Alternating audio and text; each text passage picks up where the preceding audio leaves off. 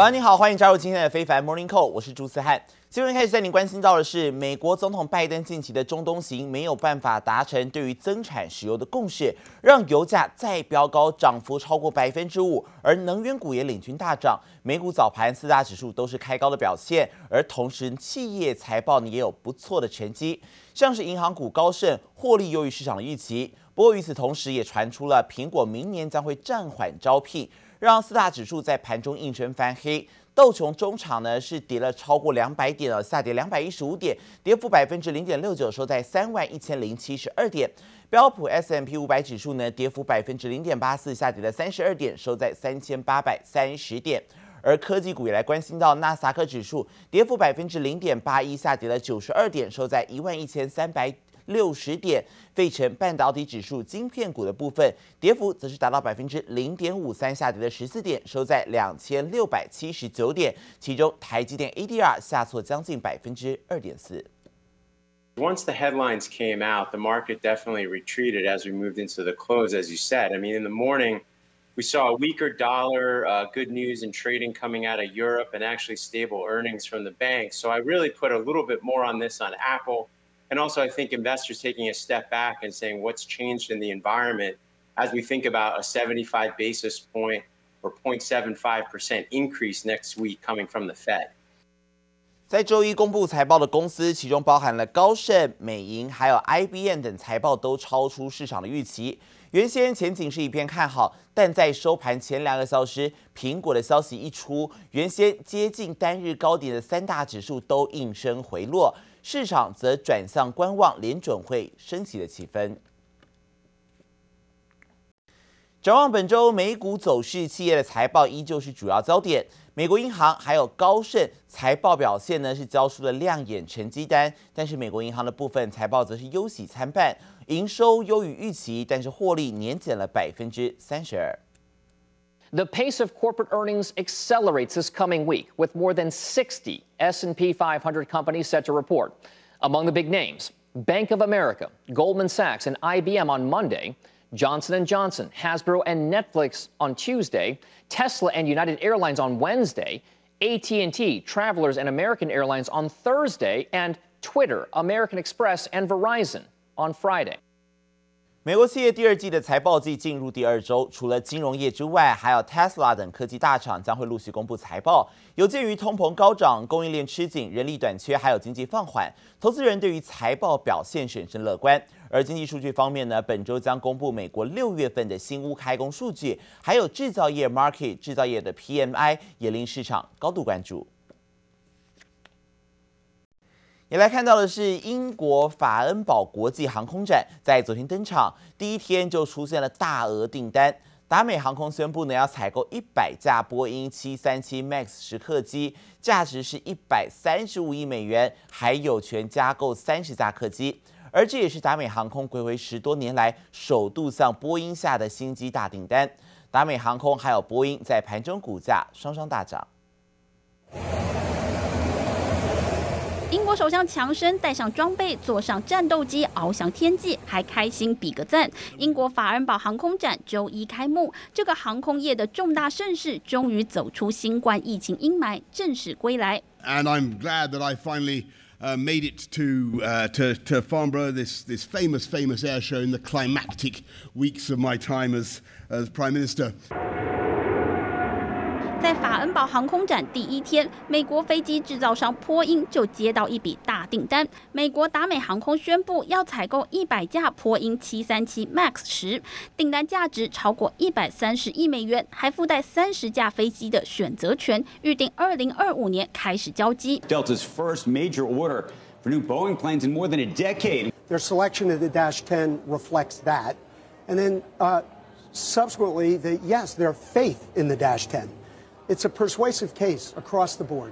波音七三七 MAX 十客机预计最快有望年底获得美国航空管理局 FAA 批准，还没获得主管机关核可，就有大笔订单到手，令波音信心大振。The backdrop for all of this, by the way, is the Paris Air Show, right? Um, and that is always a big blockbuster. It's the first time it's being held, by the way, since 2019.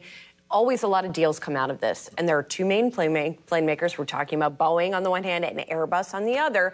And $21 billion of worth of orders is what's at stake here at this show. Four Chinese airlines announced they were placing a mega order for 292 single aisle A320 aircraft with Airbus. The European company confirmed the orders worth more than 35 billion euro. 波音受到美中贸易紧张影响，中国航空业的订单被对手空巴抢走。波音这次在航空展上终于稍微迎来转机。记者王新文、李景综合报道。美国总统拜登任内首次中东行落幕，外界普遍认为拜登这一趟是空手而回，而且还被泼了一身冷水。沙乌地阿拉伯不但明确表态无意增产石油，也没有公开支持美国为了反制伊朗所推动的中东防空联盟。专家分析，拜登这一趟出访真的可以说并没有取得任何的外交突破。美国总统拜登结束为期四天的中东之旅，但这次出访最大任务，也就是放下身段说服沙乌地阿拉伯增产石油，没有达成，被泼了一身冷水。Oil production specifically wasn't discussed at this summit. It wasn't really a subject for the summit. Obviously, OPEC Plus has responded recently to market conditions, and they will continue to assess market conditions going forward, and will. Uh, do uh, what they believe is necessary to maintain balance in the markets. Nothing on oil, uh, gives nothing on Iran. You look at this four days of what the president did, I, I really am hard pressed to find an accomplishment. 沙乌地阿拉伯摆明无意增产，最大产能就是今年五月曾宣布的每天一千三百万桶，但白宫还没有放弃希望。 Based on what we heard on the trip, I'm, I'm pretty confident that we'll see a few more steps uh, in the coming weeks. It's not just about Saudi, it's about we met with, uh, with the GCC and with Saudi Arabia. Uh, there is, I'm not going to go into how much spare capacity there is in Saudi Arabia and in UAE and Kuwait, et cetera, but there is additional spare capacity. There is room for increased production. 石油增产和反制伊朗这两大目标都提到铁板。拜登原先想拉拢中东、围堵中国和俄罗斯势力的计划，恐怕也破灭。China is our largest trading partner. It's a huge market for energy and a huge market in the future. And China is a big investor in Saudi Arabia. Our our policy is to build bridges to countries. 沙国外交大臣强调，美国和中国都是重要伙伴，代表不会选边站。拜登大老远跑这一趟，高喊美国不会离开中东，却空手而回，显然是高估了自身影响力。记者王杰登帮冠综合报道。油价的高涨来看到，像是布兰特九月原油期货呢是收涨了五点一美元，涨幅超过百分之五，最后是报每桶一百零六点二七美元。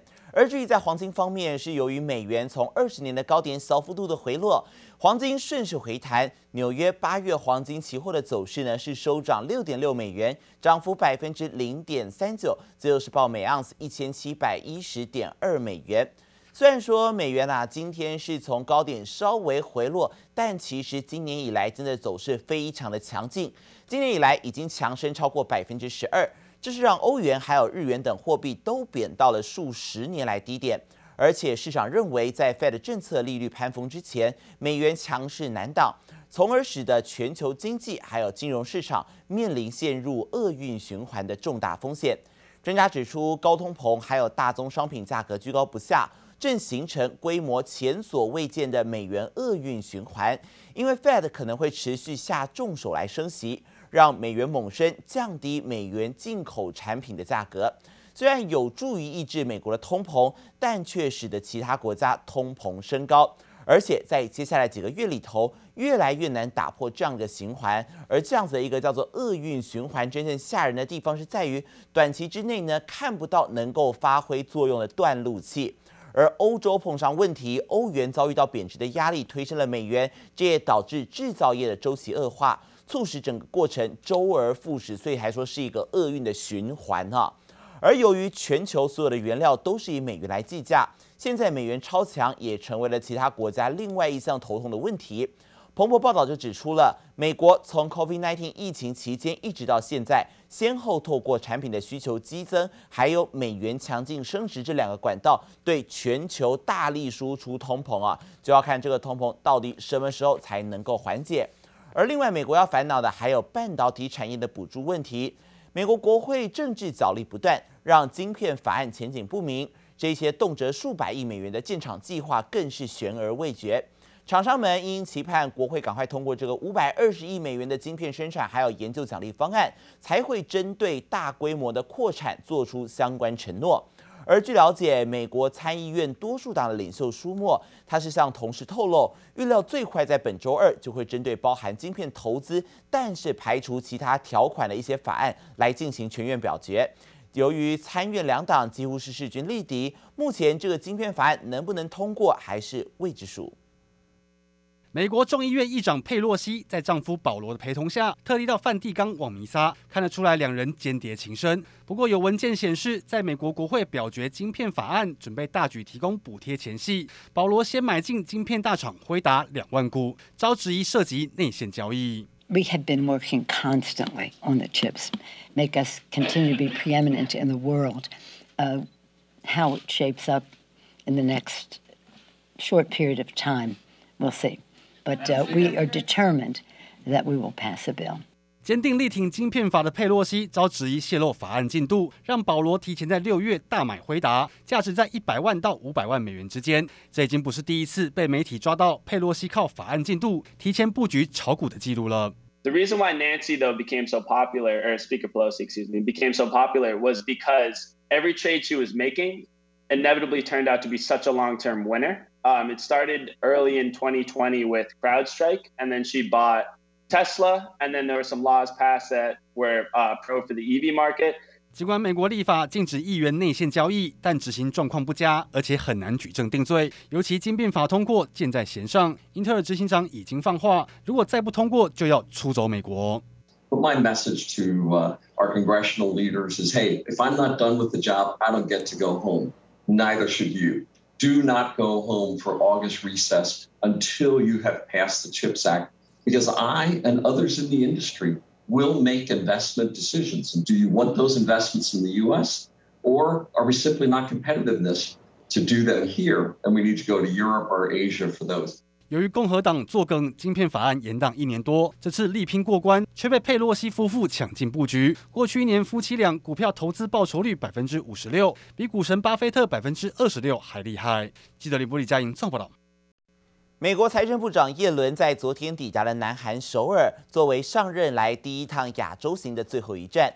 而叶伦在抵达南韩时也表示，美国希望终结对中国稀土、太阳能面板还有其他关键产品的不成比例依赖，以免遭到北京当局切断供应。而他正推动南韩还有其他美国信任的盟邦要来加强贸易连结，希望提高供应链的韧性。而这也是叶伦第一次以财长的身份造访印太地区。今天他将会会晤南韩的总统尹锡悦，还有其他的高阶官员。同时，也将会参观南韩大企业 LG 的工厂。参访之后呢，将会发表重大的政策演说。根据财政部预先发布的讲稿摘要，他将特别强调以有案外包降低供应链体系的脆弱性，来呼吁南韩还有其他美国的盟友加强贸易合作。而由于美国已经邀请南韩来加入由美国、南韩、日本还有台湾所共组的 Chip Four 联盟。但是首尔当局因为担心打坏与中国的关系，冲击三星以及 SK 海力士的营运而踌躇不前。美方因而是要求南韩必须真的要在八月底之前来做回复啊。值此南韩正在犹豫要不要加入美国所主导的 Trip f o r 联盟之际，专家指出，南韩最后可能加入的机会还是比较大一些啊。同时也来关心到国际汇市近来震荡，美元一枝独秀。本周包括欧洲央行还有日本央行都会召开决策会议。欧洲央行预料会启动二零一一年来首度的升息，日本则是持续按兵不动。本周四，日银还有欧央先后宣布决策会议。日银呢，应该无悬念按兵不动，而由于通膨率还有其他国家相比相对偏低，再加上日银早已表态将会维持超宽松的货币政策，预料基准利率将会维持在历史低点一段时间。不过欧央几乎可以笃定了会有大动作，目前市场预估最少会升息一码，而升两码几率也有百分之三十五。另外，纽西兰在星期一公布了第二季的消费者物价指数年增百分之七点三，这数字也创下了一九九零年以来的三十二年新高。尽管纽西兰央行上周是把现金利率调高五十个基点，是连续第三次例会升息两码，但经济学家认为通膨窜升将使得央行一口气调升三码的几率越来越多。而至于在天气动态上，英国依旧是受到热浪所苦，各地都面临到三十度以上的高温，各地甚至传出轨道因为高温而变形了，严重影响到当地的大众运输。有伦敦的机场就因为天气太热，导致飞机跑道融化，造成飞机误点至少四个小时以上。而机场人员正在伦敦的卢顿机场抢修跑道，至少六十个航班是因为天气真的太热了而延误起飞，或必须改到其他机场来降落。英国的气候持续热辣，威尔士也一度达到三十七度的高温，连水库都因此是面临干涸。民众也顾不得喷水池上的禁止进入标语，纷纷跳到水池中来避暑。根据英国气象局的预测，高温将持续到二十号，而且本周可能会出现四十单次的高温。